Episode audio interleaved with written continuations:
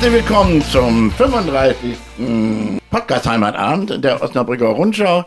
Heute ein etwas spezieller Gast dabei, Michael Welling, äh, Dr. Michael Welling, äh, der äh, Geschäftsführer vom VfL und von der Rundschau dabei sind heute Dr. Ralf Gerke, Lars Mosel ohne Dr. Heiko, demnächst Dr. Heiko Schulze.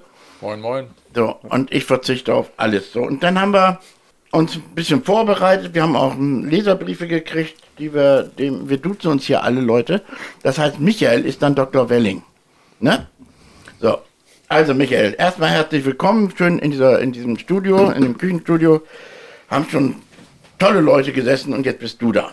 Moin zusammen. Freust, freust du dich, dass Essen aufgestiegen ist?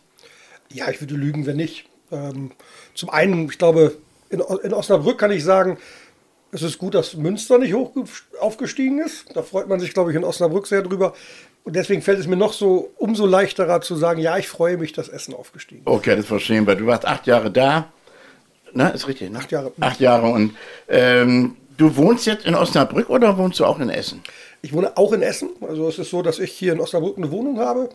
Ähm, auch schon einmal umgezogen bin hier in Osnabrück, äh, weil ich mich einmal verändern wollte und näher dahin, wo Kneipen sind, ehrlicherweise. Und, äh, aber die Familie wohnt noch in Essen und ich pendel bedarfsgerecht dann hin und her, bin aber ja, eigentlich unter der Woche hier und am Wochenende bei Spielen natürlich auch. Wie bist du hier angekommen nach anderthalb Jahren? Ich glaube gut, äh, nach meinem Empfinden auf jeden Fall. Ähm, es war unglaublich viel jetzt die eineinhalb Jahre. Es ging unglaublich schnell. Und deswegen ist es ganz spannend, wenn, wenn, wenn du, wenn ihr jetzt hier fragt, wie bin ich nach eineinhalb Jahren angekommen, dann wird einem erstmal bewusst, dass es jetzt schon eineinhalb Jahre sind. Es fühlt sich aber viel schneller an. Äh, gut angekommen. Also ich finde die Stadt gut. Mir gefällt die Stadt. Also es macht Spaß in der Stadt. Äh, es ist geil, in der Bremer Brücke äh, zu sein, an der Bremer Brücke Fußballspiele begleiten zu dürfen. Und es macht auch Spaß beim VfL. Du hast, äh, hast mitbekommen, dass einige Leute eigentlich die Brücke abreißen wollten, ne? Ich habe sowas äh, vernommen, dass es da immer mal wieder Gespräche gab. Ich glaube, aktuell traut sich keiner mir gegenüber, das zu formulieren. okay, ist auch besser so. Wir sind hier Bremer Brücke-Anhänger der Reihe nach. Ähm, wenn ihr was habt, dann fange ich an mit dem E-Mail. Ja, kannst du ja machen. Mit einer E-Mail? Also, ich fange jetzt, und zwar äh, beliebig. Eine E-Mail, die erste ist von Michael Claire oder Klar R. Erstens, interessant wäre auch noch zu erfahren, weshalb Vereine mit ähnlicher Größenordnung auf der Einnahmeseite, also circa 10 Millionen, Klammer auf Mannheim 60, Aue, Klammer zu, der hat schon den Aufsteiger eingerechnet, in der Lage sind, einem höheren Spieleretat aufzurufen, als es bei uns der Fall ist. Die Frage kam mir öfter. Das ist erstmal eine gute Frage, die man aber, glaube ich, an vielen Stellen relativ gut auch ich sag mal, retournieren kann. Also die erste Frage ist immer, man muss auch vorsichtig sein, was für Zahlen irgendwie kommuniziert werden. Das ist der erste Punkt. Der zweite Punkt ist, man muss halt immer auch sehen, wie sind die Clubs jeweils organisiert und verfasst. Jetzt nehme ich mal äh, unser Beispiel. Wir als VfL Osnabrück äh, müssen sehr hart dafür arbeiten, dass wir Erlöse erzielen, also dass wir Geld einnehmen und haben beispielsweise ähm, die gesamten Organisationskosten des Spielbetriebs bei uns äh, auf dem Deckel. Das heißt, der gesamte Sicherheitsdienst etc. etc. ist bei uns auf dem Deckel. Äh, das spielt dann natürlich eine Rolle. Wir sind tatsächlich an einigen Stellen zum sogenannten Insourcing, das ist ja auch BWL-Deutsch, ne? ich weiß, es doof, äh, wieder Insourcing zurückgegangen. Das heißt, unser gesamtes äh, Hospitality-Thema ist äh, bei uns äh, äh, organisiert. Und deswegen muss man natürlich immer gucken, welche, welche Kosten stehen dahinter, um bestimmte Dinge zu machen, um dann eben zu schauen, wo bleibt das Geld. Äh, ich würde tatsächlich sagen, ich glaube, wir sind da sehr gesund aufgestellt und sehr gut strukturiert. Ja. Vielleicht noch, wenn ich, wenn ich noch erweitern darf, weil da kann man jetzt ja sagen, naja, da hat er rumgeschnackt, ohne richtig präzise geantwortet zu haben. Also das, das kann man ja zum Vorwurf machen. Ähm, gleichzeitig muss man auch immer sagen, wenn wir kommunizieren, wie viel Geld wir beispielsweise in den Spielerkader stecken, ähm, dann ist es möglicherweise eine andere Basis als das, was andere kommunizieren. Ähm, wir können natürlich immer nur formulieren, was bei uns mit integriert und andere haben möglicherweise da andere äh, Teile mit drin.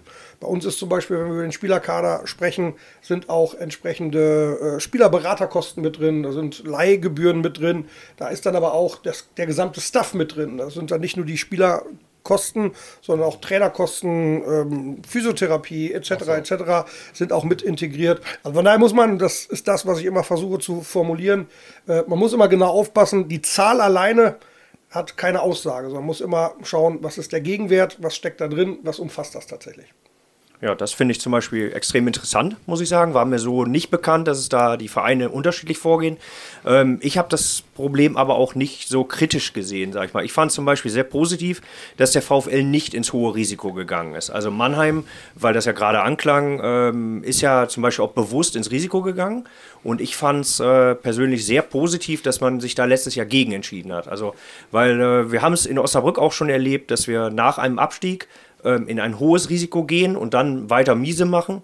Ähm, das fand ich also gerade äh, im Sinne oder in der Zeit der Corona-Krise äh, eher gut gemacht, sage ich mal, dass man da vorsichtiger rangeht. Also, also äh, das freut mich. Es war auch ganz bewusst. Jetzt muss man auch da wiederum sagen, ähm, es geht immer über um Risiken im Fußball. Ähm, das, Ganze, ich sage jetzt mal, das, das betriebswirtschaftliche Management ist immer Risikomanagement. Hintergrund ist, unsere Ausgaben legen wir immer mehr oder weniger vor der Saison fest.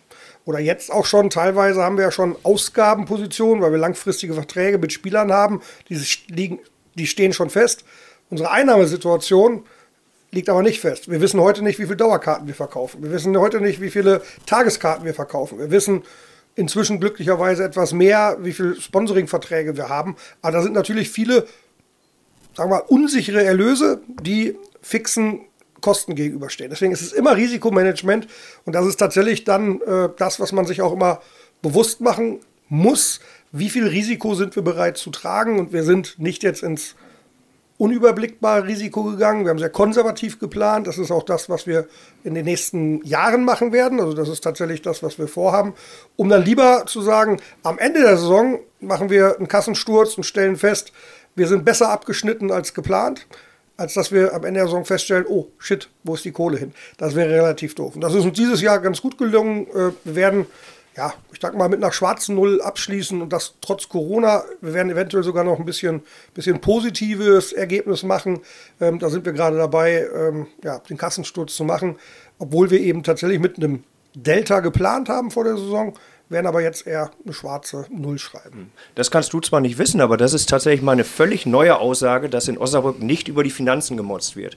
Also wir haben, äh, ja, ich sag mal so, jahrzehntelang wurde uns vorgegaukelt, dass es sehr, sehr schlimm aussieht oder vorgegaukelt ich nicht sagen, vielleicht sah es ja auch schlimm aus, aber das ist immer, es ist alles so katastrophal in Osnabrück, es ist finanziell, deshalb ist es sehr angenehm mal zu hören vom Geschäftsführer, ähm, dass es nicht so schlecht aussieht. Ich meine, dass wir nicht auf Rosen gebettet sind in Osnabrück, das wissen wir. Ähm, ich war auch Crowdfunder damals, also weil ich es halt so gesehen habe, naja, das wird schon stimmen, mhm. ähm, das wird auch gestimmt haben damals, deshalb haben wir auch die lebenslangen Dauerkarten.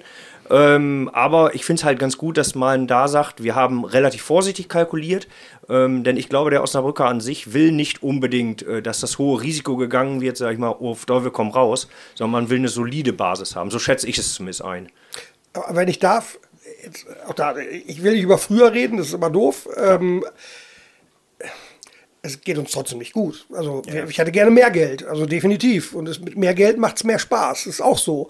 Und dann kann man auch mehr, mehr äh, realisieren. Und wir werden, und immer im, in der Relation jetzt zu anderen äh, bei uns in der Liga, gehören wir nicht zu den Krösen oder zu den Krösus, zu den Krösen, keine Ahnung. Also gehören wir auf jeden Fall nicht zu.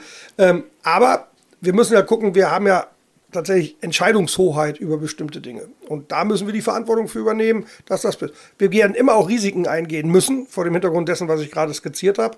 Aber es müssen eben überschaubare Risiken sein. Es muss eben managebar sein. Es muss halt mit Blick auf das Eigenkapital eben immer abgesichert sein. Und das ist das, was wir, was wir tun. Dennoch hätte ich gerne mehr Geld. Und gleichzeitig, ähm, glaube tut uns es auch nicht gut, wenn wir jetzt überall erzählen, dass wir eine arme Kirchenmaus sind und überall nur betteln und bitte, bitte gibt uns Geld sondern ich glaube, es ist andersrum, dass wir sagen können, jetzt gerade mit Blick auf Sponsoren oder auch äh, mit Blick eben auf andere äh, Partner, wir haben auch was zu leisten. Wir haben auch was zu bieten. Wir als VfL haben mit Blick auf Sponsoren eine tolle Plattform, wo die Leute sich treffen können. Wir sind der Leuchtturm der Stadt. Es gibt keinen größeren Leuchtturm in Osnabrück. Es gibt nichts, wo sich die Unternehmen aus dem Nord- und aus dem Südkreis in Osnabrück treffen können, um sich auch mal äh, irgendwo auszutauschen. Und das müssen wir in den Fokus rücken. Also wir haben viel zu bieten und deswegen, äh, wir können demütig sein, aber wir müssen uns auch nicht klein machen.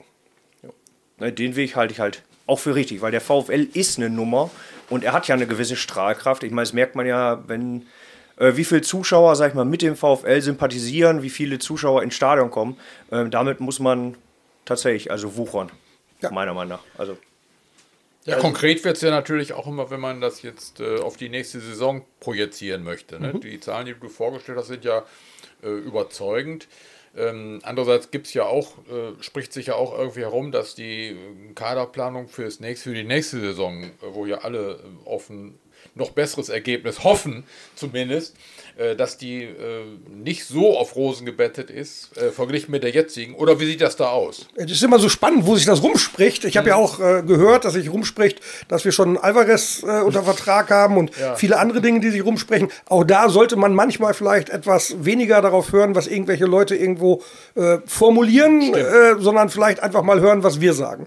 Und wenn ich sage, was wir sagen, ist so, ähm, wir werden vor dem Hintergrund dessen, was ich gerade skizziert habe, erstens, wir werden eine schwarze Null schreiben, sodass wir da eben auch einen Puffer haben, um eben entsprechend agieren zu können. Ähm, wir haben eben auch Entwicklungen bei uns, die eben auch zu besseren Erlösen und teilweise geringeren Kosten führen, was eben ein nächster Schritt ist. Und deswegen äh, gehe ich heute sehr stark davon aus, und wir haben noch keinen Beiratsbeschluss, deswegen sage ich, ich gehe stark davon aus, dass wir mit dem gleichen Spieleretat, auch wieder mit allen, was ich gerade dachte, in die Saison gehen können, äh, in die nächste Saison gehen können wie in diesem Jahr. Das heißt, wir müssen nicht eben am Spieleretat äh, sparen, obwohl eben dieses sogenannte Parachute-Modell, diese knapp 1,5 Millionen, die wir als Zweitliga-Absteiger ja. in dieser Saison noch hatten, dann wegfallen. Und obwohl die wegfallen, müssen wir nächstes Jahr nicht sparen. Das ist das Gute. Jetzt kommt trotzdem noch eine Nuance, das ist aber dann sehr detailliert. Wir hatten im letzten Jahr ähm, einen sogenannten VBG-Effekt. Die VBG, das ist die Berufsgenossenschaft, die auch für, für Sportvereine tätig ist, die hat im letzten Jahr eine, eine Umstellung gehabt, was dazu führte, dass in dem einen Jahr alle Fußballvereine, also nicht nur, nicht nur wir, sondern alle Fußballvereine und auch andere Branchen tatsächlich ein Jahr keine VBG-Beiträge zahlen mussten. Das war im Jahr 2021. Das heißt, in der aktuellen Saison haben wir ein halbes Jahr VBG bezahlt. In der nächsten Saison müssen wir ein ganzes Jahr VBG bezahlen. Das heißt, und das äh, versuchen wir eben auch aufzufangen. Also von daher gibt es schon ein paar äh, interessante Entwicklungen. Aber wie gesagt, äh, also schlechte Nachrichten würde ich jetzt ungern verbreiten wollen. Das vielleicht bei anderen Themen, aber da nicht. Wir werden auch hier nächstes Jahr wieder wirtschaftlich äh, so agieren können wie in diesem Jahr. Und trotzdem bleibt es dabei, auch da, wenn ich das sagen darf, das liest man auch immer, dass die Leute sagen, äh, wie jetzt, wie kann der sagen, Platz 9 oder Platz 11 in der Etattabelle? Ja, weil es einfach Fakt ist. Das ist einfach ja, tatsächlich ein Fakt, der von der DFB erhoben wird, basierend auf eben den Lizenzierungszahlen. Und äh, wenn man sich diese Zahlen anguckt, eben hier das, was aufgewendet wird für den Spielerkader mit allen äh, Interpretationsproblemen, die ich gerade genannt habe, dann sind wir hier in dieser vom DFB veröffentlichten äh, Etattabelle, sind wir mit unserem Spielerkader auf Platz 9. Platz 11 resultiert daher, weil da Freiburg und Dortmund nicht inkludiert sind. Und Dortmund mit der U23 gibt definitiv mehr Geld aus und Freiburg mit der U23 gibt auch mehr Geld aus. Deswegen ist 11 und 9 die richtige Zahl abhängig immer dafür, inkludiere ich die U23 oder tue ich es nicht. Deswegen, wenn Amir von 11 redet und ich von 9 redet, ist beides richtig. Ah, ja. Ralf. Ja, ähm, sorry, ihr müsst mich bremsen. Ne? Nein, nein, ich, ähm, ich höre auch wirklich äh, ganz interessiert zu und natürlich ähm, mit dir haben wir hier jetzt den Geschäftsführer des Vereins vor uns. Wir haben nicht die sportliche Leitung. Trotzdem, wir, es geht hier ja, wir haben ja nicht irgendein x-beliebiges Unternehmen, es ist ein Sportverein und äh, es geht auch um sportliche Ziele. Äh, welche sportlichen Ziele vertrittst du für die nächste für die nächste Saison und auch darüber hinaus? Wir haben noch nicht das sportliche Ziel im Sinne von einem Tabellenplatz formuliert. Das haben wir noch nicht. Da sind wir noch in der Phase, weil wir auch A überzeugt sind, dass es eben immer auch abhängig ist davon, äh, was machen die Wettbewerber? Und das können wir heute noch nicht absehen. Es ist halt immer eine relative Position. Äh, und B, weil wir natürlich auch ein bisschen vorsichtig sein müssen, was für ein Ziel wir da formulieren. Ich bleibe auch da relativ, äh, sagen wir mal, logisch. Also erstens, wir wollen jedes Spiel gewinnen. Wir wollen jedes Spiel gewinnen. So, und das muss unser Anspruch sein. Und das, das, ist so. Und wenn ich dann logisch dezidiere oder deduziere, wenn wir jedes Spiel gewinnen wollen, wollen wir Meister werden. Ähm, also das, das ist tatsächlich dann logisch deduziert. Dann ist es aber auch so, wenn wir Meister werden wollen, wollen wir auch aufsteigen. Wenn wir aufgestiegen sind, wollen wir aber jedes Spiel gewinnen. Dann wollen wir also auch aufsteigen. Dann sind wir aufgestiegen, sind in der ersten Liga, dann wollen wir auch jedes Spiel gewinnen. Also sind wir eigentlich mit diesem Ziel auf dem Weg zum Weltpokalsieger. Ja, ja, ähm, klar, das kann man ja auch noch äh, weit. Das hört sich immer so ein bisschen an wie, äh, wie Spieler auf dem, äh, auf dem Platz dann nee. vom, vom, vom, vom Mikro äh, agieren. Nee, äh, wie, und ich kann, ich kann aber auch verstehen, äh, dass ähm, man in der jetzigen Situation noch nicht, noch nicht ganz konkret ein Ziel formuliert. Jetzt will ich mal eins formulieren, und zwar aus, äh, aus meiner Sicht und aus Osnabrücker Sicht heraus. Also ähm, der VfL Osnabrück ist kein Verein, ähm, wo das Umfeld ist, glaube ich, lange irgendwie aushalten wird oder, oder irgendwie äh, tolerieren wird, wenn ähm, äh, man sich damit zufrieden gibt, in der dritten Liga zu spielen. Sondern der VfL, wenn man seine jüngste Geschichte zurückschaut, ist ein Verein, der nach oben schaut. Die wollen, äh, der, die, der Osnabrücker, wenn wir den nochmal wieder zitieren, wenn wir es eben gesagt haben, ist ja auch die Osnabrückerin dann, äh, will äh, oben mitspielen. Und damit ist irgendwie auch äh, impliziert, dass man dann schließlich auch aufsteigen will. Und äh, gerade diese Hoffnung, die ja nur ganz klein war in dieser Saison, die hat auch äh, das mitgepusht, äh, dass schließlich äh, diese Stimmung da war, die in den letzten Monaten noch da war. Denn die Mannschaft hat ja wenig, äh, also konnte nicht viel dafür tun. Äh, äh ich ich habe vier Spiele miterlebt, wo man immer voller Hoffnung hingegangen ist und dann war nichts. Ne? Und trotzdem sind die Zuschauerzahlen Spiel für Spiel gestiegen bis jetzt äh, zu, äh, zum, zum letzten Spiel gegen, gegen Magdeburg. Das hat sicherlich auch was damit zu tun, Corona-Nachholbedarf. Die Leute wollten einfach ins Stadion. Das heißt aber auch, wenn äh, der VfL jetzt in der nächsten Saison anfängt und, und äh, der dümpelt, äh, die Mannschaft dümpelt da äh, auf Platz 9 und Platz 11, irgendwie also was ja dann irgendwie wirtschaftlich genau dem entspreche hin, dann werden die Zuschauerzahlen höchstwahrscheinlich nicht mehr so sein, wie sie jetzt in den letzten Spielen gewesen sind. Und dann ist auch ein bisschen Enttäuschung da. Wie, wie, wie, wie siehst du das? Ah, da sind ganz viele Themen, die ich ehrlicherweise ein bisschen anders sehe und das ja, natürlich ja. anders. Also erstens, dümpeln äh, wollen wir auf keinen Fall. Ich glaube, dümpeln will keiner. Äh, zweitens, ähm, es bleibt trotzdem jetzt, auch wenn ich es gleich vielleicht etwas anders äh, nochmal noch mal einordne, es, es kann ja nicht äh, es kann ja nicht unsere Aufgabe sein oder anders formuliert, es sollte ja nicht von uns ähm, die Basis sein, weil die Leute es gerne hören wollen, posaunen wir irgendein Ziel raus, was unrealistisch ist. Also das, das, da würde ich mich auch gegen wehren. Und nur weil das dann möglicherweise, so wie du es ja auch äh, implizit formuliert hast, drei Dauerkarten mehr verkauft, dann fühlen die Leute sich ja auch verarscht. Wenn wir sagen, jetzt hier, jetzt gib ihm und kaufen Dauerkarten und wir dümpeln trotzdem, ist auch doof. Also von daher tue ich mich da schwer mit. Aber was ich teile ist, ja, natürlich muss unser Anspruch sein, ähm, erfolgreich zu sein in der dritten Liga. Und natürlich ist unser, und jetzt sage ich aber bewusst, und das, das, das unterstreiche ich auch dreimal, unser mittelfristiges Ziel, dass wir uns, und da bin ich tatsächlich äh, weiterhin dabei, was, was Manfred Hülsmann damals mir gesagt hat, als wir das erste Mal gesprochen haben, unser mittelfristiges Ziel ist und bleibt, dass wir uns in der zweiten Liga etablieren. Ja, natürlich. Und da müssen und da wollen wir hin. So, aber da müssen und da wollen wir hin, ist das eine. Der Weg dahin ist trotzdem ein beschwerlicher. Und der Weg dahin ist im Sport nun mal auch so, dass da ganz, ganz viele Facetten eine Rolle spielen. Ich glaube, wenn wir jetzt nur auf den Tabellenplatz schauen, auch in diesem Jahr, da steht jetzt Tabellenplatz 6. Richtig ist aber auch, wenn wir am letzten Spieltag äh, eine andere Konstellation gehabt hätten, dann wäre das vielleicht sogar nur der letzte Spieltag Tabellenplatz 4 gewesen, also relativiert er schon. Und wenn wir dann jetzt nochmal die letzten Wochen sehen, nach dem Spiel gegen 1860, ich glaube, da waren alle davon überzeugt, Mensch, da geht noch mehr, das hast du ja auch gesagt, da geht noch mehr. So, und dann hat es nicht funktioniert. Das ist auch einfach so. Ähm, aber es hätte auch, es sind Nuancen gewesen hinten raus, dass es nicht funktioniert hat.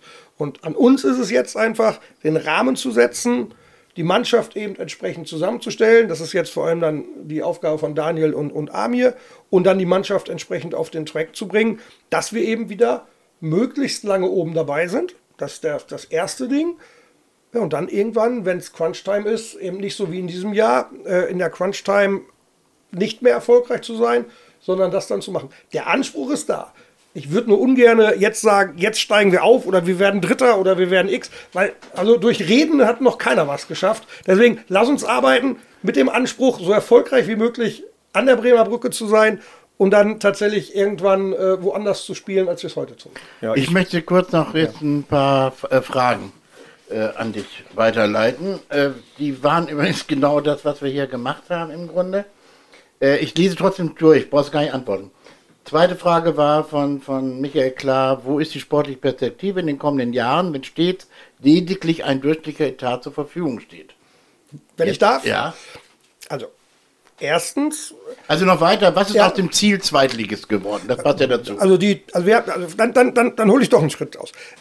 Was wir gemacht haben jetzt, als ich im Februar letzten Jahres gekommen bin. Also jetzt ein bisschen BWL-Schnack, aber. Und wir hatten uns gedacht, obwohl wir die Zeit voll kriegen.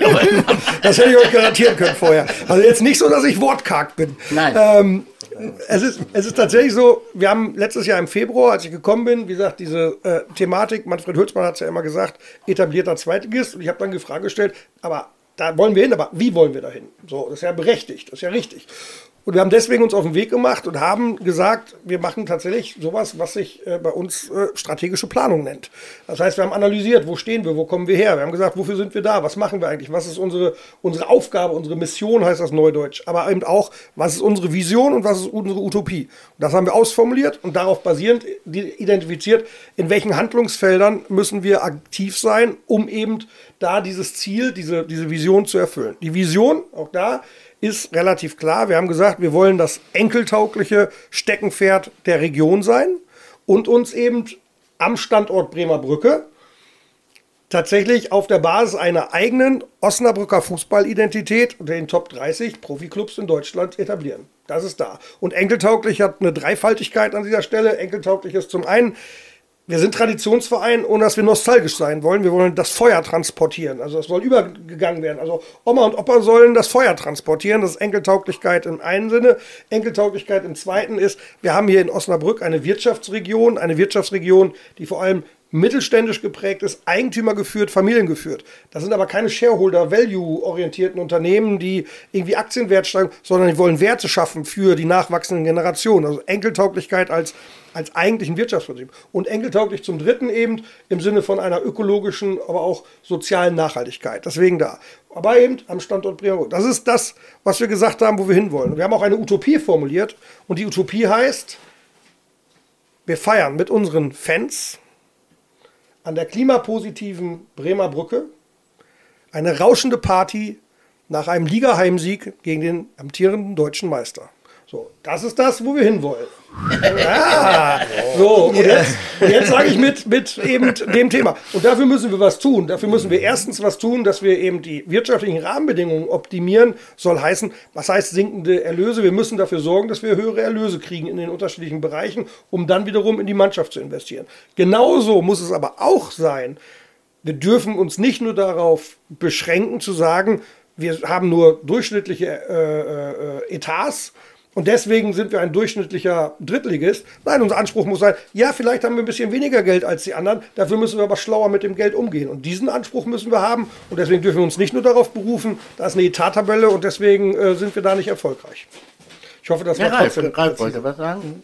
Ja, wenn, ähm, ähm, das war ja so richtig so ein, schon schönes und auch, auch ja, knackiges Plädoyer in Bezug auf Marke VfL. Deshalb jetzt mal eine konkrete Frage. Wozu Mu? Was heißt wozu Mu? Ja, also äh, es hat ja diese Veranstaltung mit diesem äh, Consulting-Agentur Mu gegeben und äh, äh die, äh, die, das äh, hat den Eindruck vermittelt, als wenn hier jetzt eine Agentur eingesetzt werden sollte, um die Marke VfL nach vorne zu bringen. Oder habe ich das missverstanden? Ja, missverstanden.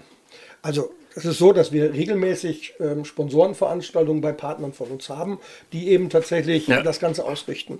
Und wir haben hier mit Mu in den letzten zwei, drei Jahren schon, das auch vor meiner Zeit, immer mal in Projekten zusammengearbeitet. Und wir haben auch mit Mu jetzt äh, reflektiert, was für zusätzliche Themen können wir machen. Das fängt bei so unsexy Wörtern an wie auf Neudeutsch Customer Journey, bei uns ist die Fan Journey, das machen wir mit Wu und haben uns aber auch Gedanken gemacht, wie ist der Prozess mit Blick auf die Marke. Aber Es ist nicht so, dass uns da irgendeine Agentur irgendetwas gesagt hat, hier so müsst ihr sein, sondern also ich mag es auch an der Stelle, obwohl ich Markenmensch bin, nicht über Marke zu reden, sondern es geht um die Vereinsidentität. Das ist das, was im Fokus steht. Und diese Vereinsidentität müssen wir als diejenigen, die im Verein tagtäglich arbeiten, die müssen wir identifizieren, die müssen wir, da müssen wir uns bewusst werden und die müssen wir dann eben auch frei schaufeln. Und das ist das, was wir getan haben und haben da manche Methoden genutzt, die uns Mu natürlich auch zur Verfügung gestellt hat. Manchmal ist es auch gut, wenn bestimmte Prozesse moderiert werden durch Externe, weil wenn wir immer nur über uns reden, das ist auch doof. Deswegen ist es immer ganz gut, einen Moderator zu haben. Deswegen war das tatsächlich an vielen Stellen ein Zusammenspiel mit Mu. Aber das war jetzt keine Consulting-Firma, die gesagt hat, hier friss oder stirb, äh, sondern das ist tatsächlich etwas, ein Prozess, der von uns initiiert wurde, wo wir gesagt haben, was wollen wir machen und haben uns da eben dann mit ähm, einer oder zwei Menschen von Mu zusammengetan, die uns da an der einen oder anderen Stelle eben auch gespiegelt haben, die Methoden äh, uns ge gezeigt haben, wie wir da Dinge machen können. Aber unsere Aufgabe unser Prozess mit Experten, die uns ab und zu mal helfen. Aber die Aufgabe liegt bei uns. Ähm, jetzt bin ich mal wieder dran und zwar wieder mit äh, ähm, E-Mails. Ähm, ach so, ich wollte dich noch fragen, ich habe dich mal äh, vor einem Jahr beim Abstieg gefragt, ob du deinen, den Job angenommen hättest, wenn du gewusst hättest, du hast ganz offen und ehrlich gesagt, nein, hätte ich nicht. So, jetzt ist ein Jahr weitergegangen äh, jetzt, jetzt mal ganz defetistisch. Was ist denn jetzt eigentlich, wenn Rot-Weiß Essen sagt, wir wollen dich gern als Geschäftsführer haben? Das wird Rot-Weiß Essen nicht sagen, das ist das Erste. Und das Zweite ist, es äh, ist so, wie es ist, gut. Dass ich beim VfL bin. Alles klar. Also du siehst auch die nächsten Jahre hier deine Perspektive. Also ich habe noch einen Vertrag bis, ich glaube, Ende 2023. Und äh, ich bin äh, mehr als gewillt, den zu erfüllen. Und dann gucken wir mal, wenn man mich länger haben will, dann gucken wir mal, ob man mich tatsächlich länger haben will. Ja, es ist ja immer die Rede, wir müssen was aufbauen im Fußball, laber, laber. Äh, man kann im Profifußball gar nichts mehr aufbauen. Also ist, da werden Spieler permanent ausgetauscht. Am Schluss stehen da elf Spieler offen, die sich nicht mehr trauen zu jubeln, weil sie schon bei einem Verein vorher gewesen sind. Also das mit dem Aufbau, glaube ich, kein Wort. Finanziell, äh, wirtschaftlich vielleicht, aber sportlich ist es in meinen Augen Wunschdenken. Würde ich, würde ich auch widersprechen, beziehungsweise würde ich differenzieren. Und auch da, ich glaube, wir stimmen überein, alle, die hier sitzen, dass das, was Freiburg die letzten 10, 15 Jahre gemacht hat, das war überragend als Gesamtverein und auch was die Mannschaft passiert ist. Die haben was aufgebaut auf ihren eigenen Weg. Das hören wir hier seit 20 Jahren. Wir sind der Freiburg. Ich, ich sage nicht, dass wir die Freiburg. Ich sage nur, sag nur, um zu sagen, was du sagst, das geht nicht. Dann sage ich nein. Das ist das erste Beispiel. Ich gucke nach Mainz, äh, das ist das zweite Beispiel. Von daher, es gibt schon Beispiele. Ich gucke nach Heidenheim, ich gucke nach Kiel, ich gucke nach Fürth. Es gibt schon immer Beispiele, wo man sagt, nein, da hat haben Vereine, da haben Clubs mit kontinuierlicher, mit, mit planvoller Arbeit und auch mit Glück, das gehört immer dazu, tatsächlich dann auch Erfolg gehabt. Und ich glaube, an diesen Vereinen müssen wir uns orientieren. Okay, richtig, das stimmt. Richtig, ja. richtig ist, wir, wir, können keine Mannschaft wachsen lassen, wie das früher immer ja, so hieß. Weil natürlich ist so, wenn, wenn, wenn bei uns Spieler sich entwickeln in der dritten Liga und wir steigen möglicherweise nicht auf und die sind besonders gut, ja, dann kommen andere Vereine und sagen, den finden wir gut und möglicherweise geht er dann zu. Das ist normal, und das ist richtig, dass wir keine Mannschaft wachsen, aber dass wir uns sportlich entwickeln können und da Schritt für Schritt uns verbessern können, da würde ich widersprechen, das muss unser Anspruch sein. Ja, genau, okay. genau das, was du gerade beschrieben hast, ist ja auch solchen Vereinen wie Freiburg und Mainz und so gelungen, die dann drei, vier Spieler pro Jahr verkauft haben und dadurch gewachsen sind. Mhm. Ne? Also das ist ja genau der Weg, sag ich mal, den man dann gehen muss. Vielleicht auch mal von unten äh, ziehen. Ne? Eine Sache wollte ich noch sagen zu dem, was Ralf vorhin sagte, dass äh, die Fans natürlich Erfolgs äh, hungrig sind, was ja ganz logisch ist, ist bei jedem Verein. Ich glaube aber, dass wir beim VfL eine extrem hohe äh, Fanbasis haben, die eben nicht nur darauf schaut. Das haben wir vielleicht auch gesehen. Äh, wir hatten letztes Jahr 5100 Dauerkarten, ist wahrscheinlich ein bisschen verfälscht durch die Flex-Dauerkarten. Ähm, das ist völlig logisch und weil ein Trikot bei der Kombi-Dauerkarte mit drin war. Aber wir haben trotzdem einen großen Fanstamm, ähm, der auf andere Werte auch schaut, was bei anderen Vereinen vielleicht nicht so ist. Also ich möchte jetzt noch mal was aus einer E-Mail vorlesen. Ah, da geht es beim ersten Mal auch wieder genau um, also um die Krösusse, um mal den richtigen Plural übrigens. Ja, ich, hier mal ich bin kein Lateiner oder Grieche. Das ist so. äh, geht es wieder darum mit dem Etat, aber dann kommt etwas ganz Interessantes. Wann, äh, und zwar von Jascha Alte Rutmeier. Jascha Alte Rutemeier. Der sich übrigens als Fan unseres Podcasts vorher geoutet hat. Das kann man in aller Bescheidenheit Ach, der ist das. Ja, ja, der war das. Wir haben ja immer einen Hörer. Ein Hörer, ja. Okay. Wann wird endlich ein neues Programm für Mitglieder ausgearbeitet? Seit zwei, drei Jahren wird immer darauf verwiesen, dass nach dem Wegfall von Rabatten etc. etwas Neues ausgearbeitet wird. Seitdem dürfen wir nur zahlen, Klammer auf, und nicht zu wenig, Klammer zu, ohne eine nennenswerte Gegenleistung zu erhalten. Frage ist gut. Und trotzdem muss ich, muss ich direkt äh, präzisieren oder, oder korrigieren.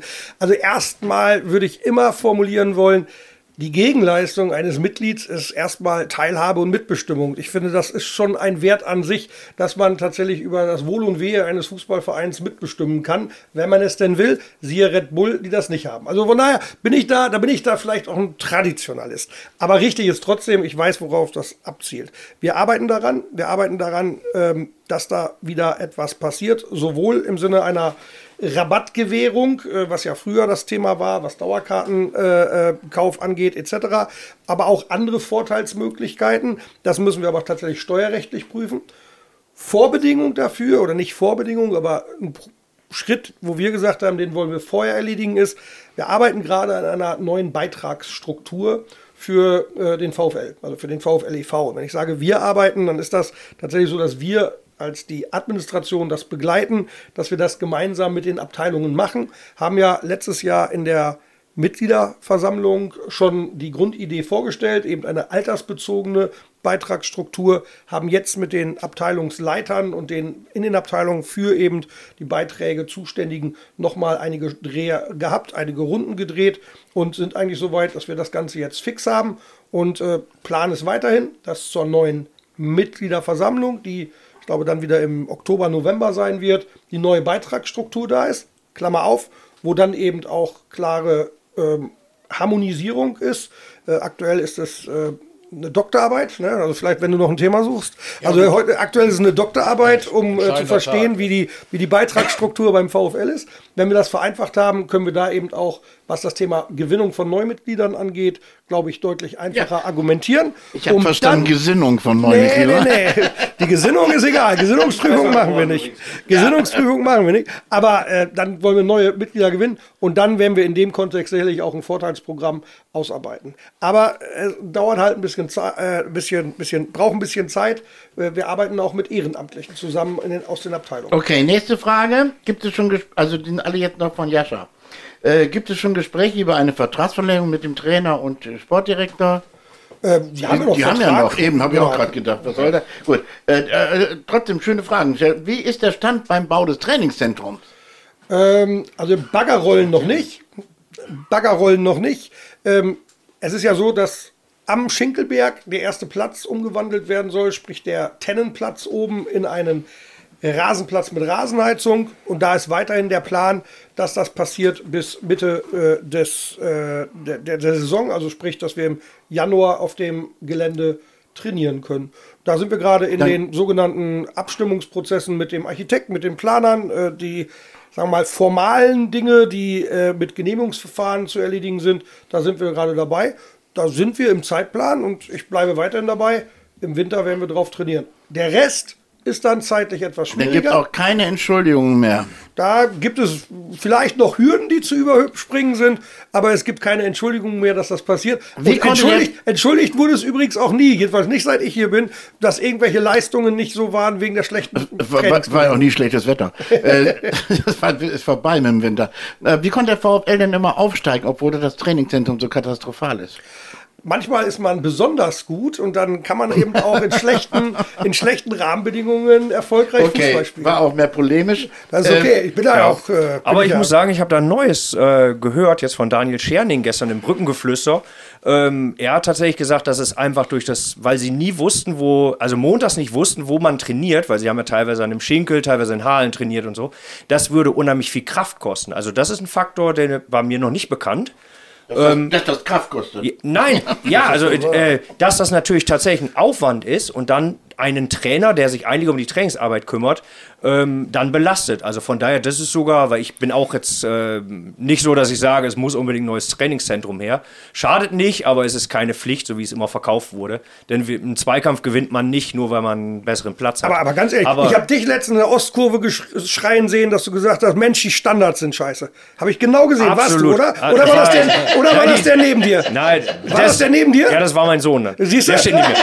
Siehst du? So, und, und wenn du Ja, auf, einem, auf, Nein, einem, nein. auf einem Spielfeld trainierst, was Ja. einfach nicht die Maße Ich hat, weiß, und wenn weiß. die Ecke nicht Ja, da ist, ja, kannst ja. du keine Standards das spielen. hat, das hat unser Jahrhunderttrainer Pele Wollitz damals immer schon gesagt. Da habe ich Genau. öfter beim Training zugeguckt. Er hat immer gesagt, ich kann hier keine Standards trainieren. Deswegen gibt's auch weil die Pele-Ecke. Illushöhe zu klein ist. Deswegen gibt es die Wollitz-Ecke, Alpha Illus. Ja, ja. Ja, das kann durchaus sein. Ja. Also, Also, Ruhe jetzt. Okay, ich, ich, hätte, ich hätte sonst noch geantwortet. Zweitens, dann lass mich, also A, erstens geht um die, die Bedingungen an Völlig sich. klar, Und die sind einfach nicht adäquat. Ehrlicherweise, Ja. das ist nicht Drittliga-reif, das ist teilweise nicht Viertliga-reif, was die Platzmaße angeht, also sprich die Ja, ja Qualität. bekannt. Und das andere ist dann tatsächlich, dass das eben dann dazu führt, dass es eben auch Kraft kostet, Energie raubt, wenn man immer noch nicht weiß, wo trainiert man, wenn man hört, die Plätze werden jetzt bis Sommer gesperrt, also das stand im Winter kurz im Raum, dass wir gar keinen Platz hatten. Aber das nervt. Ja, Wir ja, ja wollen uns klar, das kostet das Kraft. konzentrieren. Nee, ich meinte das doch tatsächlich positiv. Also ich hatte diesen Aspekt, dass der Trainer sagt, äh, es kostet Kraft, wenn man das immer organisieren muss. Den hatte ich gar nicht auf dem Schirm. Okay. Nächste Frage von war, wie wird versucht, die Kapazitätsgrenze der Business- bzw. Logen im Stadion zu erhöhen, also Business Seat oder Logen, sodass weitere Sponsoren akquiriert werden? Das war die letzte Frage von Joscha. Joscha.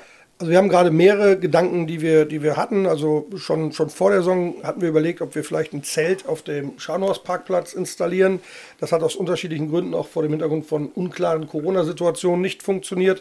Wir haben jetzt zum Spiel gegen Magdeburg einen sogenannten VIP-Trailer, den äh, Burnout Kitchen VIP-Trailer äh, positioniert. Es waren nochmal 65 zusätzliche äh, Sponsorentickets oder, oder VIP-Tickets, die wir verkauft haben. Das sind aber eher so die, ich sag mal, die Notbehelfsmöglichkeiten.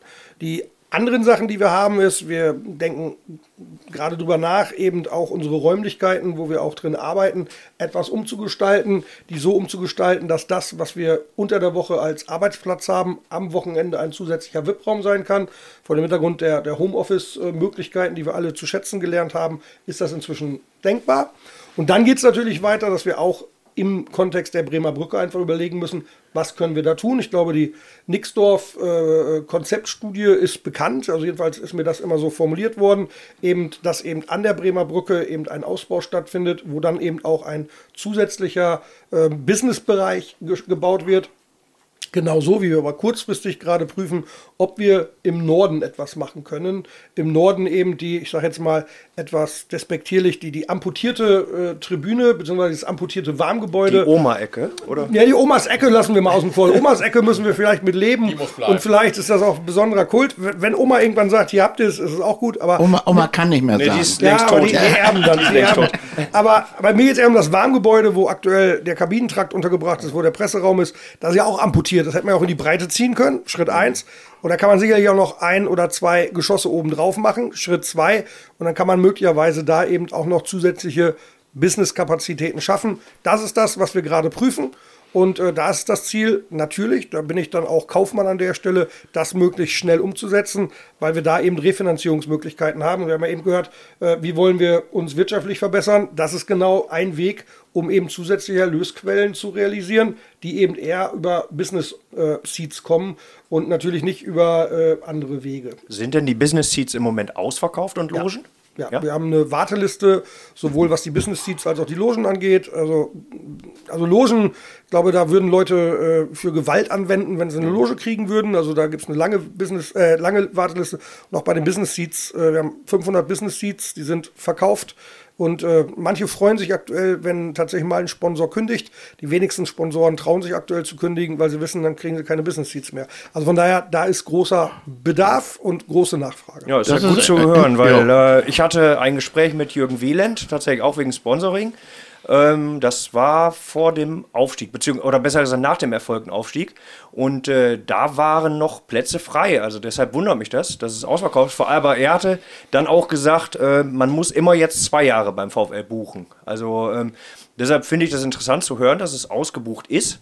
und äh, freue mich natürlich drüber. Also genau. muss ich sagen. Gibt, gibt jetzt noch zwei Fragen, äh, in ganz andere Richtung teilweise, auch knallhart. Äh, an dich die Fragen. Äh, nicht, nicht, dass du doof bist oder so, sondern einfach so Fragen, die gar nicht so einfach, glaube ich, zu endlich, beantworten endlich sind. Endlich investigativ. Ja, ja. genau. Und zwar eine Frage von Heiko Blome.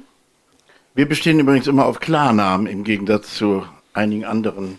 Frage an Doc Welling. Gibt es ein Frühwarnsystem bzw. Kontrollmechanismen, die Ihnen auf oberster Ebene signalisieren, wenn der Trainer die Mannschaft nicht mehr erreichen sollte, beziehungsweise es Differenzen zwischen Trainer und Mannschaft gibt und welche Schritte sind für einen derartigen Fall vorgesehen? Klammer auf, Einsatz Medi eines Mediators, Gruppengespräch etc. Da gibt es jetzt ja die neue, gibt's, ihr habt ja praktisch darauf reagiert, weil ihr die Frage vorher gekriegt habt. Nein, äh, ich glaube, er, er, stellt die Frage wegen der Aufarbeitung mit, den, mit dem Trainerchaos. Ich glaube, das steckt vielen Leuten noch so richtig in der Seele drin. Wie mein, konnte. Meinst Gelsdorf oder was meinst du jetzt? ja, ja, nein, ich meine. Ja, es ging um Wolfgang Sittger. Ich meine Maid. so, nein, aber äh, da geht es wahrscheinlich um letztes Jahr, diese, diese zwei Monate Totalchaos im Grunde, wo äh, Schmedes das Schwert geschwungen hat. Mhm. Und äh, die Fans wirklich da saßen und das Gefühl hatten, sie wüssten es besser und sie wussten es besser. Auch da wieder so typisch Fußball äh, auch wieder Plattitüde, die aber richtig ist. Hinterher ist man irgendwie immer verdammt viel schlauer. Ne? Wir haben es aber alle vorher gewusst. Äh, ja, ja. Also ich, ich sag mal so, dass man im entscheidenden Spiel ein Volland, ein A-Jugendtrainer, den Kühn aus dem Tor nimmt. Also das haben wir Fans das, vorher ja, gewusst. Das sind zwei verschiedene Paar Schuhe. Ja, also, also, also ich finde die Frage ja richtig und berechtigt und ich finde find das auch nachvollziehbar. Aber die Entscheidung, einen Trainer einzusetzen, ist das eine die Entscheidung eines Trainers dann entsprechend mit Spieler und Aufstellung was zu machen, ist was anderes. Deswegen müssen wir das trennen. Also das ist so, jetzt, wenn wir, wenn wir Fulland nehmen und, und ohne dass ich da intensiv involviert war, deswegen auch da, und ich will mich da auch gar nicht rausreden, aber muss ja einfach mal sehen, was ist passiert. Passiert ist, ja, bin ich am 15. Februar gekommen. Das war genau der Tag, wo äh, Marco Grote freigestellt mhm. wurde. Und Benjamin hat mich an dem Sonntag angerufen und hat gesagt: Hör mal, morgen ist dein erster Tag. Ähm, wir werden Marco Grote freistellen, dass wir, ich sage, ja, dann, ist das so, dann, dann müssen wir damit umgehen. Ne? Also die Begründung dafür äh, ist eben bei ihm gewesen.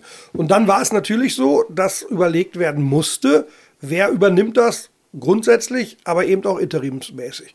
Und grundsätzlich ist ja die, die, die erste Frage.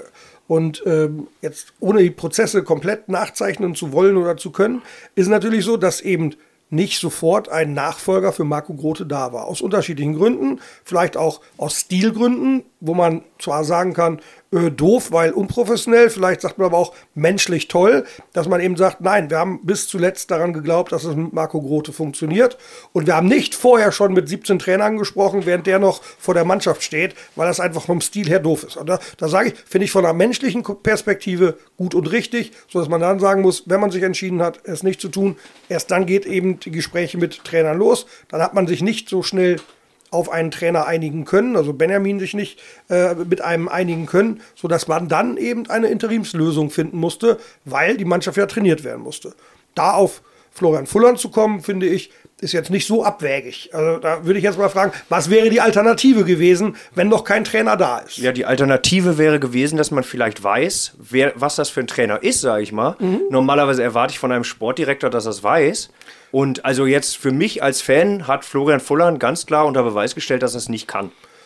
Ja, nochmal, will ich würde jetzt nicht mal widersprechen, wobei ich die Aussage zu hart finde. Übrigens auch viel zu hart die Aussage über Emmy Odua äh, in dem Artikel, den ihr gemacht habt, fand ich aus einer menschlichen Perspektive nicht gut. Ist ein 19-jähriger Bursche. Da finde ich, so sollte man nicht so absolutistisch über einen Menschen urteilen, aber das nur am Rande. Können wir noch mal später gerne drüber diskutieren. Und bei Florian Fulland ähnliches Thema. Also hinterher weiß man das. Aber er war unser U19-Trainer. Er war der einzige mit eben Fußballlehrer äh, der eben möglich war. Und da muss man trotzdem die Alternativenfrage stellen. Die Alternativenfrage wäre gewesen, einen Alexander Ukro möglicherweise dahin zu stellen, der aber eben in NLZ eingebunden ist und war. Und dann muss man da auch fragen, ist das der richtige Weg? Oder dass sich ein Benjamin Schmedes da selber hinstellt, auch Schwachsinn. Also von daher sage ich, die Nummer mit Florian Fulland ist aus meiner Sicht eine Zwangsläufigkeit gewesen, einer Entscheidung, wir trennen uns von Marco Grote. So, dass das nicht funktioniert hat, das hat man dann gesehen. Das ist richtig. Ohne da jetzt weiter darauf eingehen zu wollen. Und da musste man natürlich, und das war ja grundsätzlich der Plan, überlegen, was ist die Alternative. So, und dann ist die Frage nach der Alternative, und jetzt kommen wir dann ja sicherlich auf Markus Feldhoff, den ja auch alle dann im Nachgang doof fanden. Nein, auch im Vorgang. Ja, vielleicht auch im Vorhinein. Aber das war dann natürlich eine Überlegung. Benjamin hat mit einigen Trainern gesprochen, in einigen Gesprächen war ich auch dabei. Und viele der Ideen, die da waren, haben sich einfach aus unterschiedlichsten Gründen nicht äh, realisieren lassen können. Trainer, die unter Vertrag waren, Trainer, die zu viel Geld wollten, Trainer, äh, die dann abgesagt haben, weil sie sagten, ja, doch doof, dann kann ich ja auch meinen Ruf beschädigen, wenn das nicht klappt.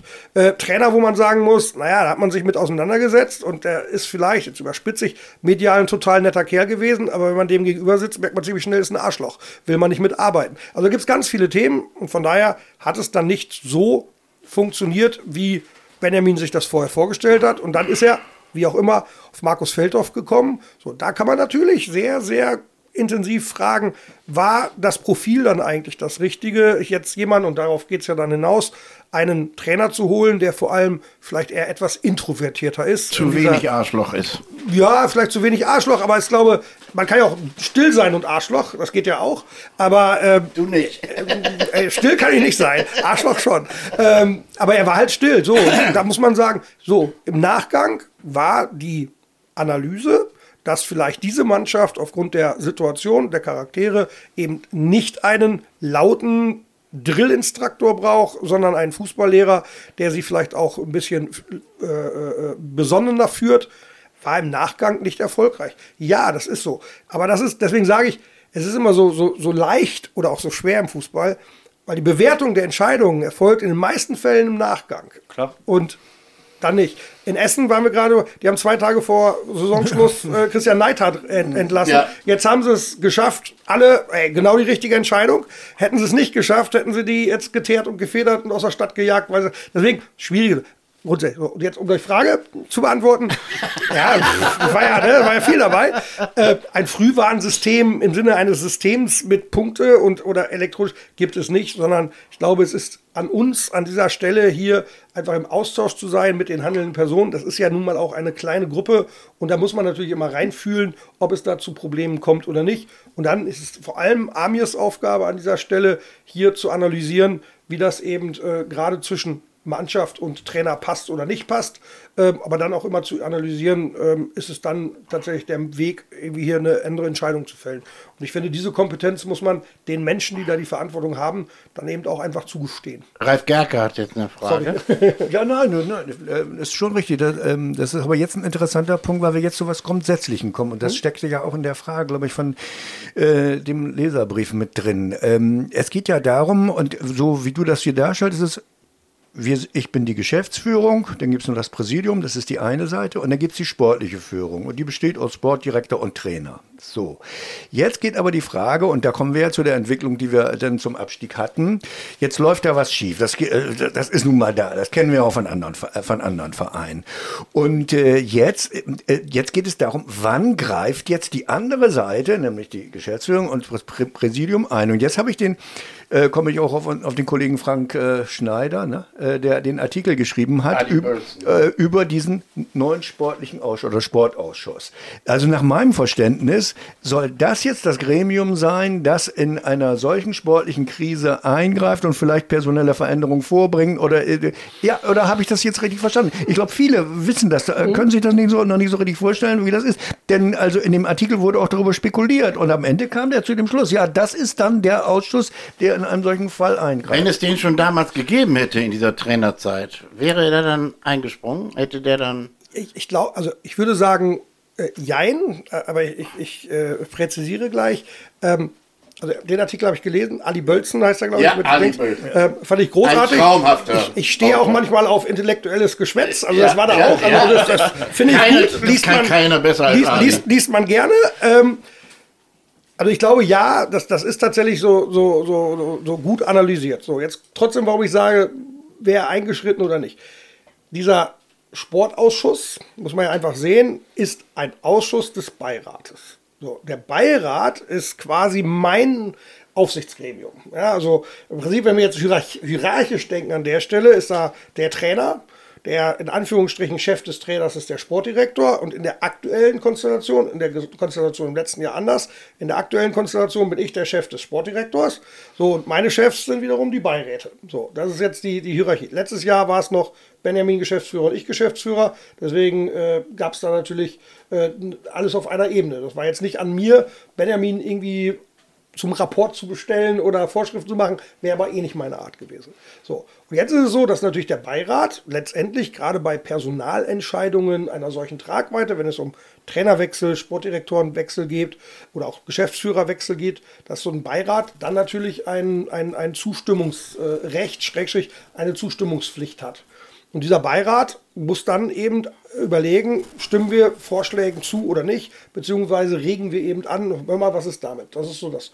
So, und dieser Beirat, der zusammengesetzt ist aus Menschen, die mit einem hohen Engagement da unterwegs sind. Hier drei Menschen, die durch die Mitgliederversammlung gewählt sind, direkt gewählt sind im Präsidium und zwei Menschen, die direkt gewählt sind in den Beirat. Das sind fünf Menschen, die durch die Mitgliederversammlung gewählt sind. Das sind alles keine Leute mit, einer, äh, mit einem Sporthintergrund.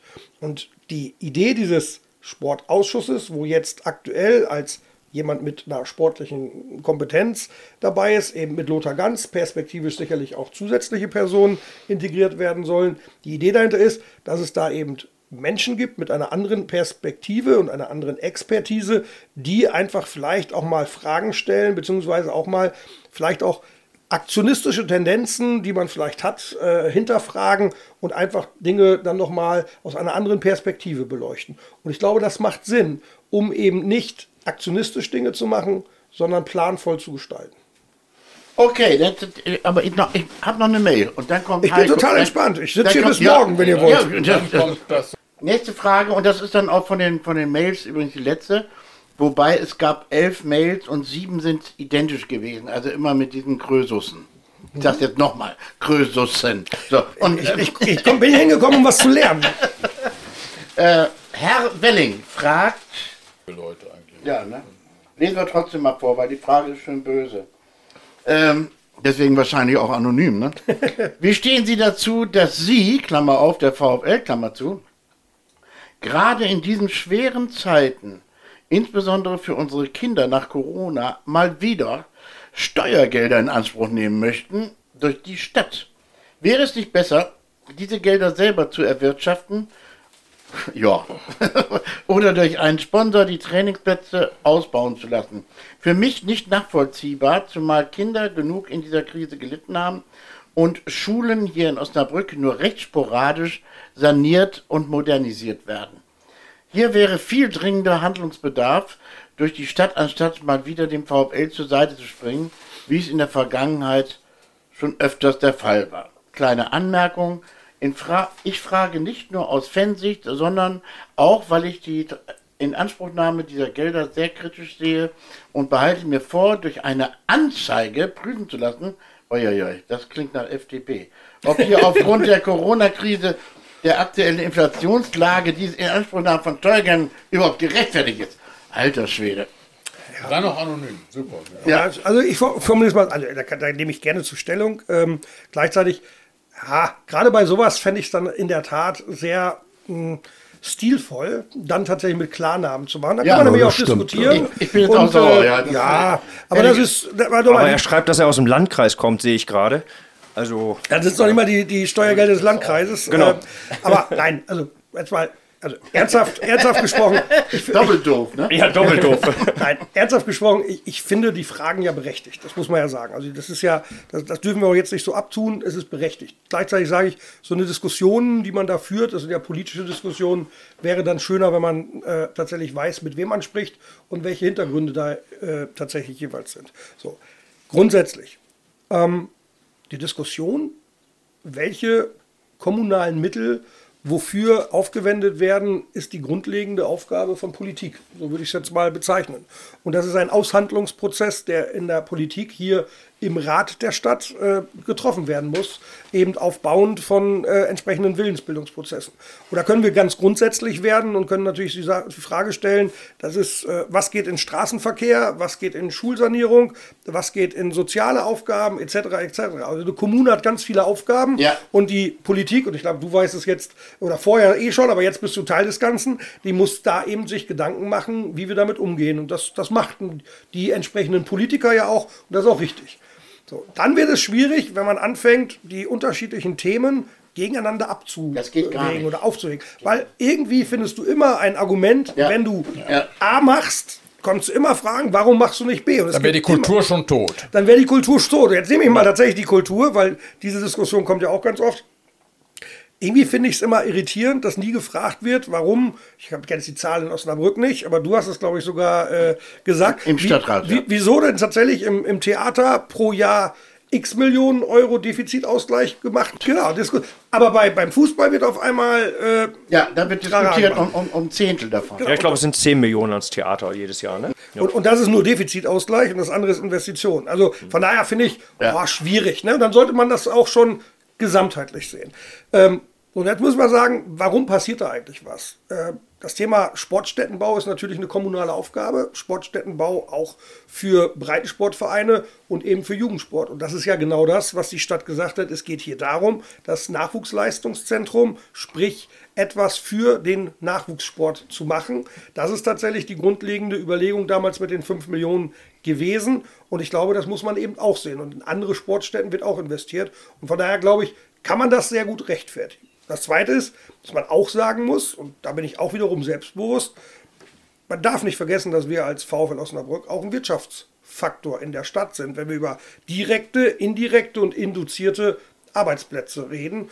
Das ist nämlich gar nicht so wenig. Und wenn wir dann noch über die Imagewirkung reden, die der VfL für die Stadt Osnabrück erbringt, die quantifizierbar ist, kann man natürlich herrlich drüber diskutieren, aber die quantifizierbar ist, dann gibt es da auch durchaus viele Dinge, wo man sagen muss, Mensch, okay, der VfL ist nicht nur jemand, der sagt, gib mir, sondern der auch vieles zurückgibt. Und deswegen finde ich die Diskussion an der Stelle immer etwas müßig, wenn es nur einseitig formuliert wird. Ich glaube, wir können demutsvoll sagen, wir müssen dankbar sein, dass die Stadt das macht. Ich glaube, das ist so, egal wie die ganze Vorgeschichte war.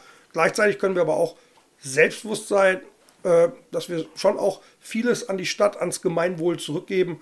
Und äh, deswegen ist die Diskussion immer müßig. Kindergärten oder, Schul äh, oder Sportanlagen, schwierig.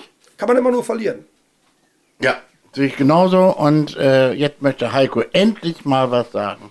Ja, endlich mal. Ich meine, andererseits äh, würde ich das auch mit einem letzten Bemerkung nochmal unterstützen wollen. Äh, es gibt in der Kommunalpolitik sowas wie einen weichen Standortfaktor und auch einen harten Standortfaktor. Und genau wie die Kultur einen weichen Standortfaktor bildet, ist eben auch der VfL ein ganz klassischer weicher Standortfaktor. Das Problem ist immer, das immer so genau zu quantifizieren. Was bringt es der Stadt so im Jahr und wenn man den Haushaltsplan der Stadt anguckt? Aber lassen wir es mal dahingestellt.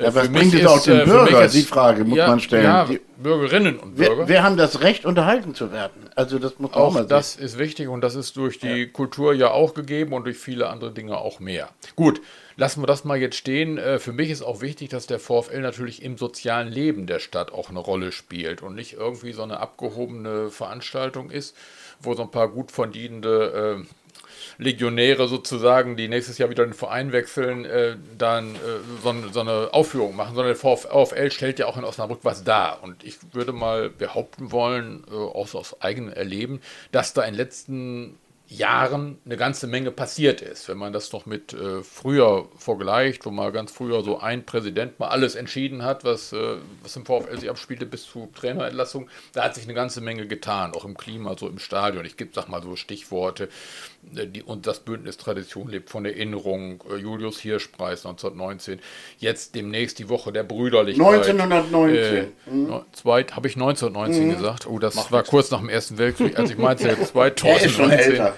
Ja, das passiert mir, dass ich mir mal so um 1000 Jahre oder 100 Jahre vertun. Historiker. Ja, das ist halt so. Ähm, Gedenktagewerk begangen im Stadion. Wir sind Bündnis im bundesweiten, wir sind nie wieder Bündnis drin, auch durchaus anerkannt von anderen äh, Städten und Vereinen, wie diese Felix Löwenstein-Erinnerung machen wir. Also diese Löwenpudelverleihung war wieder ein jüngstes Beispiel. In anderen Worten, man kann das noch endlos weiterführen. Wir sind tatsächlich auch beeinflussen eine ganze Menge. Auch junge Leute in der Stadt. Lernort Bremer Brücke. Lernort wie in Bremer Brücke, ganz wichtig. Ganz wichtig. Ganz, ganz wichtige. Oder die Arbeit des Fanprojektes, die ich äh, persönlich fantastisch finde. Ja, wie, wie würdest du das so in der Kontinuität sehen? Lässt sich darauf aufbauen? Ich glaube, wir müssen darauf aufbauen. Also erstens, es ist unglaublich viel, was im und um den Verein herum da passiert. Und glaube, da ist es erstmal wichtig zu sagen, dass das sehr vielgestaltig ist. Du hast ja viele Dinge aufgezeigt. Ich glaube, wir könnten noch sechs, sieben Sachen aus dem Stegreif sagen. Die Weihnachtsaktion, der Genau. Ultras, das Thema Ukraine-Hilfe, was wir Genau. gemacht haben, äh, die Organisation eben der, der Die Fußballaktion, Katar, ne? Katar mit, mit, mit äh, Trieb, was wir da gemacht haben. Johannes Trieb. Da haben wir, da haben wir, glaube ich, schon vieles gemacht. Mhm. Wie gesagt, manches ist von Fans entstanden, aus Fans entstanden, manches haben wir mitbegleitet, Fanprojekt als Institution, das Bündnis. Da passiert unglaublich viel und das ist gut so. Ich glaube, das ist deswegen gut so, weil das A immer wieder ähm, uns alle erinnern muss oder erinnert, äh, warum sind wir eigentlich ursprünglich mal gegründet worden? Also die ursprüngliche Gründung war eines, äh, die eines gemeinnützigen Vereins. Ja. Ähm, eines gemeinnützigen Vereins, das sich eben hier der Förderung des Sports, aber die Förderung des Sports eben nicht nur wegen Sport treiben, sondern auch wegen der Geselligkeit, wegen der gesellschaftspolitischen äh, Wirkung verschrieben hat. Und das ist tatsächlich bei uns in der DNA ganz stark verankert.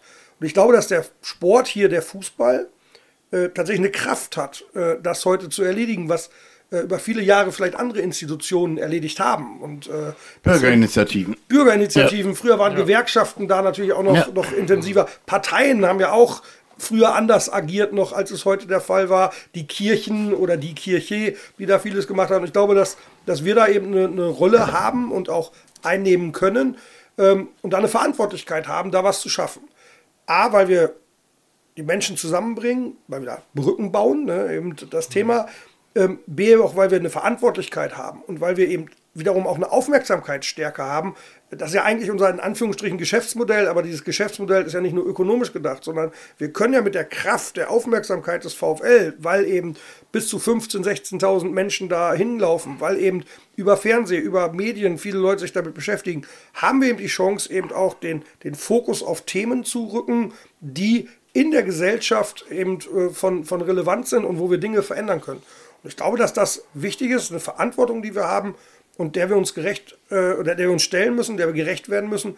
Und dass wir da eben mit allen Akteuren, die im und um den Verein herum aktiv sind, auch noch viel, viel mehr machen können ähm, und auch machen wollen. Und äh, gesagt, das ist, da ist dann der, der in Anführungsstrichen Plattformgedanke, Offenheit, Teilhabe, Mitgliedergetriebenheit äh, das Thema. Weil wenn wir Löwenpudel sagen, das, das ist von Fans initiiert, Genau. die ganze Idee ist von Fans, die ganze Durchführung ist von Fans. Wenn wir das Thema Bündnis lebt von Erinnerung nehmen, das sind Fans, die sich da engagieren. Das ist ja nicht irgendwie die abgehobene Einheit KGAA oder sowas, sondern das sind Fans, die sagen, und das ist gut. Und da müssen wir, glaube ich, weitermachen, da müssen wir was tun.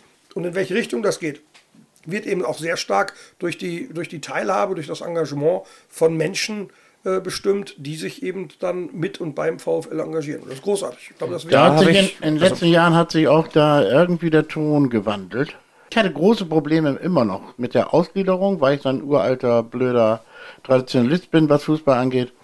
Was ich dir hoch anrechne, ist, dass du diese Brücke äh, gebaut hast äh, zwischen Firma und Verein. Also das kriegst du gut hin mit deiner, jetzt könnte ich böse sein, deiner populistischen Art. schön. Populist hat man noch nie zu mir gesagt. Ja, ja, aber du bist es. wenn, man das, wenn man das vernünftig, ja, ist immer so negativ besetzt. Du kannst Leute Populus heißt überzeugen. das Volk, also ist schon in Ordnung. Eben, Populus. Also Du hast ja kein Latein. Ich hatte ne? keine Datei, da müssen wir okay. ihn aufklären. Na, jedenfalls, äh, äh, dir ist das wirklich gelungen. Also ich merke das an mir selber, dass ich den Verein plötzlich wieder interessant, die Firma interessant finde und keine Probleme mehr damit habe. Also das ist, das ist doch sehr stark mit Personen hängt das zusammen und die Person, die vor dir da war, die war Firma und die war null Verein. Ja, da muss man auch sagen, also das, da wo ich einmal zwischengreifen darf, ähm, ich habe auch das Gefühl, seitdem du da bist, dass es eine Zusammenarbeit mit den Fans gibt. Ähm, also wie du gerade ja gesagt hast, die Projekte, sag ich mal. Ähm, vorher hatte man das Gefühl, die Fans sind geduldet. Also gerade die Violet Crew ist geduldet. Diese Spendenaktionen zum Beispiel machen die ja seit Jahren. Der VfL hat sich nie dran beteiligt. Das heißt also, die Bullies standen teilweise, ich erinnere mich auch noch an Stofftiersammlungen zum Beispiel. Äh, das wurde uns in der Passado Viola angekündigt. Ähm, also das heißt über die äh, Ostkurvenzeitung. Ähm, dann haben wir gespendet. Das hat aber der Verein hat sich an diesen Sachen nicht beteiligt. Dann äh, sehr positiv dieses Jahr, sag ich mal, dass der Verein sich zum Beispiel sofort äh, bei der Sache in Duisburg eingeschaltet hat. Also quasi im Sinne ähm, von uns Fans. Das heißt also, man hat klare Kante gezeigt. Das wäre vorher war es immer so, man hat das Gefühl, ja, die Fans sind geduldet, die sollen halt die Stimmung machen. Jetzt zeigt man aber auch mal ähm, ganz klare Kante, dass man sagt, mit Rassismus wollen wir nichts zu tun haben. Genau das Gleiche. Ähm, die Violet Crew hatte von vornherein gesagt, wir sind zu 100% geimpft. Super fand ich, dass der VfL mal sagt, geht bitte oder geht zu der Demo ähm, gegen die Querdenker, beziehungsweise pro Impfen. Sagen wir mal so, war ja keine. Ähm, das ist so eine Sache, ähm, da finde ich, ist, ist der Verein, oder beziehungsweise die KGAA, die du repräsentierst, ist jetzt deutlich näher an den Fans. Also ich bin jetzt nicht in der Violet Crew, Dafür bin ich zu alt, weil ich aus einer Zeit komme, wo es die noch gar nicht gab. Ähm, aber ähm, ich fühle mich halt, sag ich mal, da verbunden. Und deshalb finde ich das extrem positiv, dass diese ganzen Sachen äh, auch offensichtlich vom VfL getragen werden, weil diese ganzen Faninitiativen gab es vorher schon. Nur der VfL hat sie geduldet, aber nicht getragen. Und das finde ich jetzt äh, sehr, sehr positiv, muss ich ganz ehrlich sagen. Also, freut mich, ähm, wo, wobei ich auch da also A, die, die komplette Überzeugung, wir haben ja eben, als das Thema Marke kam, ne, haben wir gesagt, was ist denn Marke? Da habe ich ja gesagt, Marke ist die Identität des Vereins.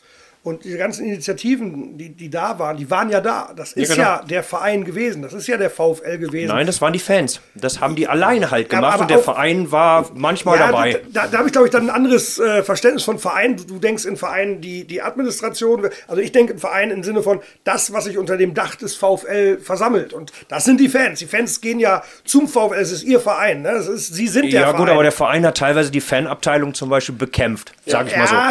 Also, das, das muss ich sagen. Also offen, offen bekämpft, verhindert. Komm, komm, und das ist jetzt nicht mehr der Fall. Ja, pass auf, gleich, gleich dazu auch noch mehr. Aber lass mich eben den Gedanken ausführen.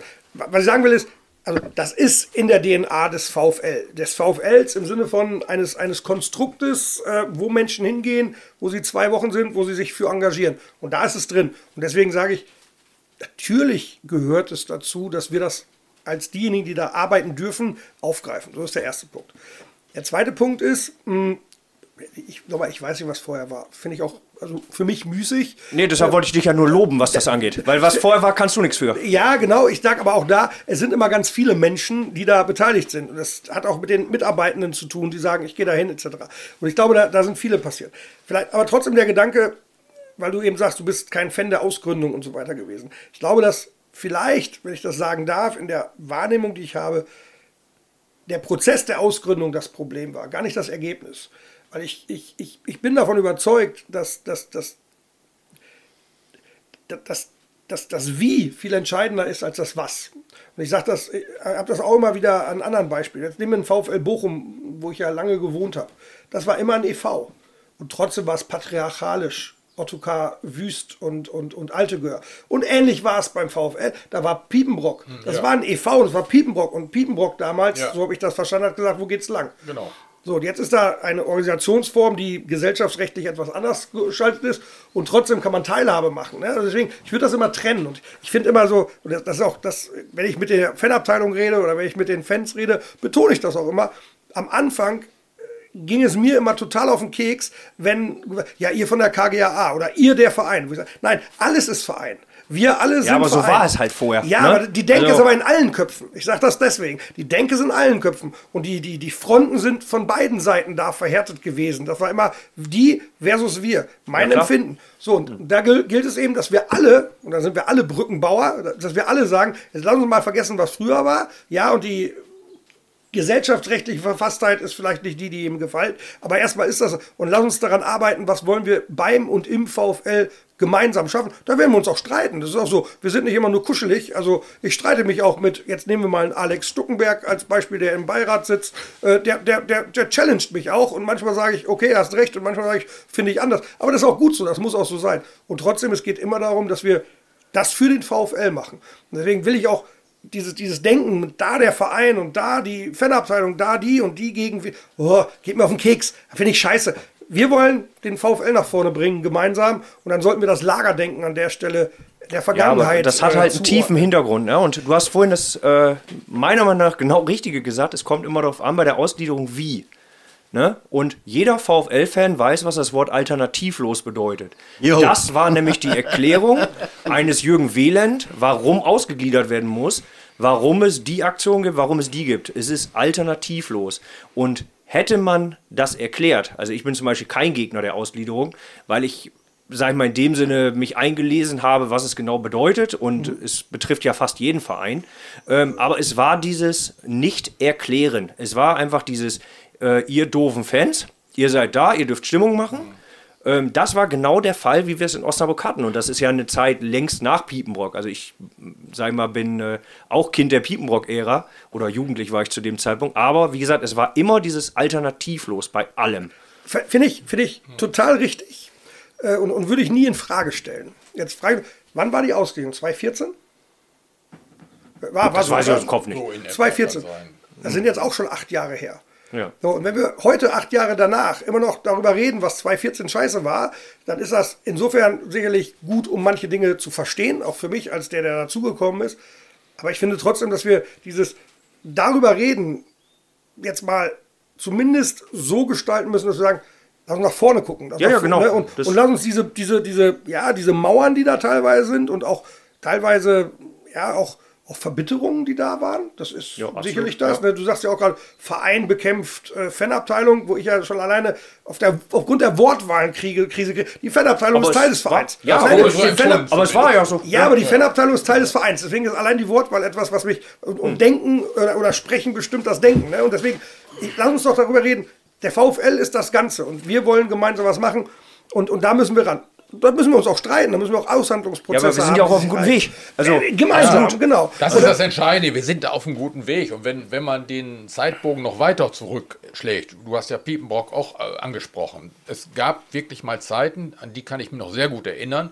Da war das auch mit der Fanszene problematisch. Das werde ich nie vergessen. natürlich. ich werde nie vergessen, diese, als Daniel Thun noch spielte und diese Asylantensprechchöre durch die, auch durch die Ostkurve gingen. Ne? Wenn da, Ja, ja, aber das hat die- das hat war die. Kurve das selbst ist wirklich- geregelt, Hat ne? die Kurve das positiv geregelt. Ja. Das ist so positiv entstanden. Das ist einer der Hauptmotivationspunkte, auch für mich ganz persönlich, so eine Nähe zum Verein zu haben. Nicht? Weil sich das wirklich in den letzten Jahrzehnten wahnsinnig gut, finde ich, entwickelt hat. Vielleicht der letzte Punkt, oder der letzte Punkt so oder so nicht, das ist auch bei mir eine Phrase. Ähm, ich, ich glaube auch, dass das immer wieder wichtig ist, auch für uns. Jetzt die, die wir, wie gesagt, da arbeiten dürfen. Ja, das ist ja wirklich das, wir, wir sind Administration. Das heißt, wir dürfen da arbeiten und müssen irgendwie als Dienstleister dafür sorgen, dass die Sau am Kacken bleibt, um es mal ganz platt zu formulieren.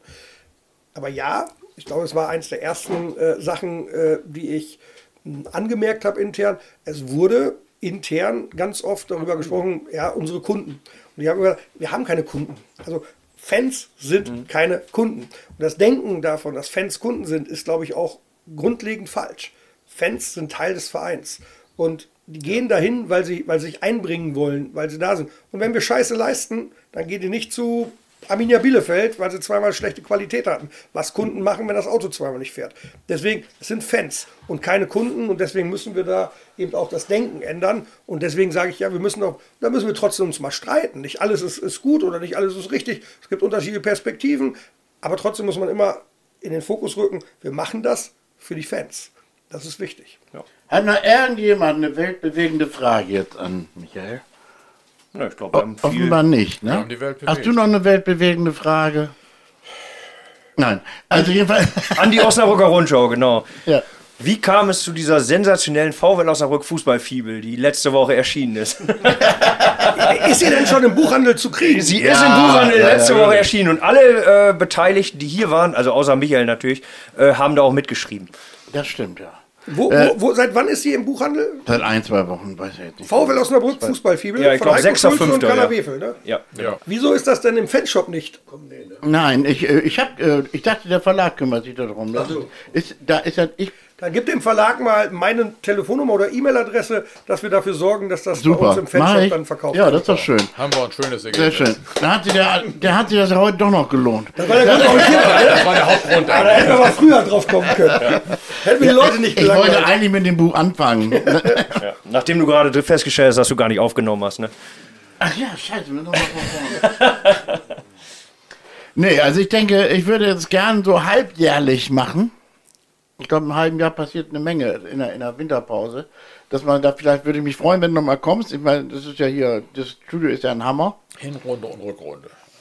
Ja, genau. Das war auch früher so Tradition. Vielleicht werden wir auch mal wieder den Heimatabend demnächst in die Lagerhalle setzen, aber ich habe auf diese Vorbereitung keine Lust mehr. Das ist immer so eine Arbeit. Das ist, äh, hast du von den Heimatabenden gehört? Ne? Gehört habe ich davon, aber ich war natürlich noch nicht da. Ja, es ging auch nicht, weil die gar nicht mehr stattgefunden haben. Es waren immer 300 Leute da, überfüllt und Also wenn ich, wenn ich dazu beitragen kann, um euch zu motivieren, sowas auch als, äh, als, als physischen Event zu machen, Ja. fände ich das schon großartig. dann, dann, dann, dann motivier mich. Ja, dann machen wir, rede ich mit der Lagerhalle mal. Dann Ja. können wir mal sehen. Dann würde ich jetzt auch, das kennen wir ja kaum noch, dass wir dann sportliche, Ah, richtige sportliche alte Leiter kannten wir ja gar nicht. Äh? Der VfL hatte nie sportliche Leiter. Benjamin Schmedes war doch da. Ja, aber da war der Heimatabend schon, schon ab. Ach so. Das war ja so Corona mehr, mehr oder weniger. Mm, Wir hatten eigentlich dann immer, wenn überhaupt, war Lothar Ganz da, der ja so alles in eins Der kommt war. auch wieder, So, glaub ich. Enox kam. Lothar, immer. Lothar, kommt, Lothar der kommt kommt. wieder, ja. Und Lothar Walter ist- Wiete kommt auch. Lothar ist, Lothar ist, wir haben ja, wir haben ja letztes Jahr ähm, so, einen- so, einen- so einen Abend im Stadion gemacht mit, mit der Mannschaft und sind dann anschließend noch in die Stadt gefahren und haben auch mit, mit Fanabteilung, Fernsehen, Ja, haben du wir warst ja auch gemacht. da. Ja, ja. Und da war ja auch eine Station Lothar Ganz und ich durfte ja auch, ich durfte euch zuhören, durfte. Aber wenn Lothar anfängt zu erzählen, Ja. war das schon, das hat Ja, schon einen großen das hat schon Unterhaltungswert, das muss man sagen. Also das, das äh, deswegen, Lothar einzuladen, macht an der Stelle. Er sagt vor allen Dingen immer, Kalla, dein Vater, das war ein total netter Mensch. Als wenn er mir sagen wollte, du aber nicht, du Arschloch. Aber egal. Das meint er auch so. Das meint er auch so, ja. Ich glaube, ihr müsst euch mal aussprechen. Nein, wir haben, wir haben wunderbare Abende mit ihm gehabt. Wenn er den Wagner nachgemacht hat oder so. Also es war schon, das war schon Oder wenn. Walter Wiete kommt, ist im Selbstlauf. Ja, oder solche Walter kommt immer noch. Ja, Walter war schon fünfmal auf meinem Abend. Dann müssen wir mal sehen. Ähm, ich ich das jetzt mal im Kopf, muss vor allen Dingen erstmal mit der Lagerhalle darüber reden, weil das wäre wirklich eine wieder. Ich werde laufend darauf angesprochen, warum. Und wir können es auch äh, hybrid machen. Diesen einen Abend im Grünen Jäger haben wir ja mal gemacht. ja, das können wir nicht mehr. Nein. Das war ja doch, da haben wir welche zugeschaltet, die au- aus Polen, so ein gewisser Spieler, ein gewisser Alvarez. Und das war doch lustig. Also das kannst ja, aber das an, mittlerweile das ist dann noch machen. anstrengender, als äh, in der Lagerhalle zu gehen, das alles vorzubereiten. Lassen wir mal. Du hast Angst vor Technik. Na gut. Ich habe gerade, nein, das habe ich nicht. Ich, ich habe Angst vor Arbeit. Achso. Ja, die, das ist unheimlich wie Vorbereitung. Die hat doch jeder noch einen Satz. Ralf, du wolltest unbedingt nach Hause, ne? Das merkt man jetzt lang.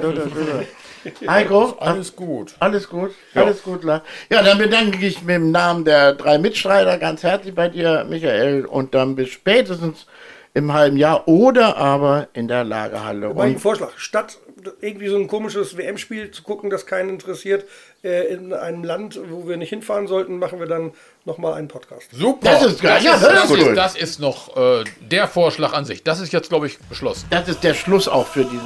So, jetzt ist aber echt mal. Okay, ja. Das ist der längste Podcast, den wir je hatten. ja. Tschüss. Tschüss. Tschüss. Tschüss!